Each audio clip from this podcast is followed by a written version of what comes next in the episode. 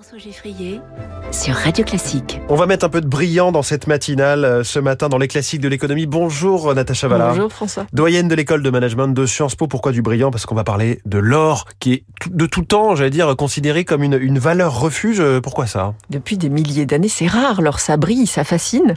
En réalité, euh, c'est de façon générale, c'est aujourd'hui encore considéré comme une protection contre les crises monétaires et l'inflation. Mais Mmh. à l'origine, les Romains déjà avaient le premier ordre monétaire mondial, sans doute, l'avait basé sur des pièces. Donc des pièces qui étaient en métal précieux et l'or euh, était le plus précieux d'entre eux, d'argent, de laiton, de cuivre. Il faut savoir que d'autres métaux à certains moments, ont coûté plus cher que l'or. Le fer, il y a une époque où ça coûtait très cher, etc. Ouais. Donc, cette idée de d'associer à un métal rare et précieux la valeur, c'est très très ancien. Le solidus, je ne sais pas si vous connaissez le solidus, c'était une des premières monnaies qui a une valeur assez stable. C'est l'empereur Constantin qui, qui avait mis ça en place en 309.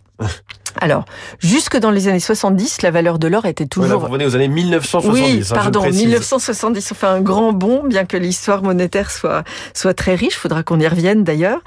Euh, ça a été une un un point fixe, c'est-à-dire qu'on liait la valeur de l'or à la valeur des monnaies, en particulier du dollar américain. Mm. On pourra refaire aussi l'histoire du système monétaire international, mais en tout cas, cet étalon or, il signifiait sous différentes modalités que toutes les nations, tous les émetteurs monétaires pouvaient convertir leur monnaie euh, locale en dollars américains et que ce dollar lui-même était basé sur une quantité d'or précise, définie et inébranlable. Bon, l'histoire a montré que tout système a une fin et que donc finalement, quand Nixon a décidé d'abandonner les talons or, ça a posé des problèmes et on a remis en cause tout ce système.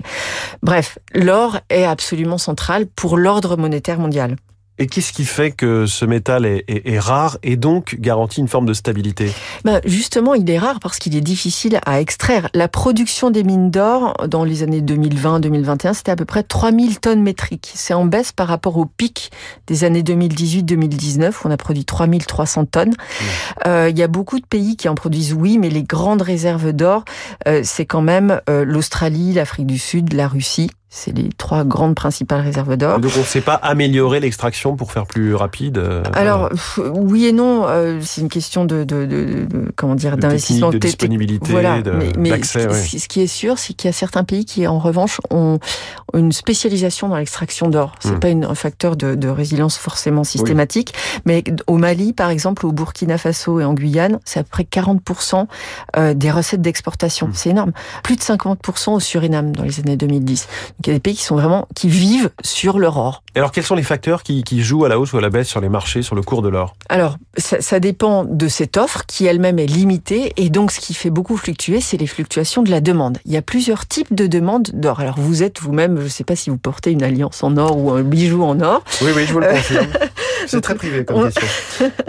Alors, on consomme de l'or pour la bijouterie. La confection de bijoux, c'est un grand facteur de, de- de demande d'or. Donc 50, plus de 50% de la demande mondiale, c'est ça. Certains pays, l'Inde est très connue par exemple pour euh, être friande en, en- en bijoux.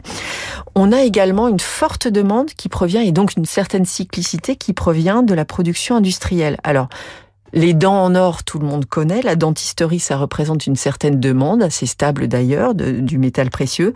Mais euh, les semi-conducteurs et tout ce qui est électronique, ça demande de façon structurelle des petites quantités, mais des quantités systématiques d'or. L'or, en fait, c'est un métal qui est lourd, qui est polyvalent, qui vieillit pas, euh, qui est très dense, qui résiste aux acides, qui conduit très bien l'électricité, qui ne qui rouille pas, euh, qui rejette les rayonnements infrarouges, bref, qui concentre toutes les, les qualités dont on a besoin pour former certaines, euh, certains composants de nos smartphones et de nos ordinateurs. Donc on a tout ça, Mmh. on, on transporte tous beaucoup plus d'or que ce qu'on que ce qu'on imagine. Il y a des gens qui en achètent sur les marchés.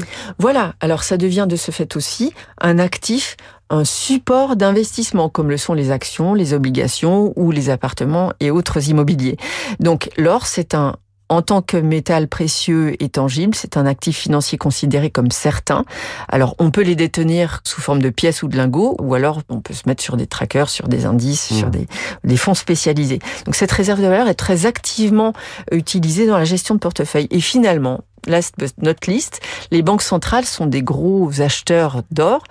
Euh, pourquoi? Parce qu'elles gèrent les réserves d'or, euh, les réserves de change, mais dans les réserves de change, il y a de l'or.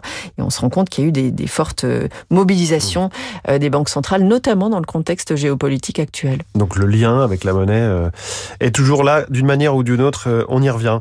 L'or ce matin dans les classiques de l'économie. Merci beaucoup, Natacha Valla. Merci.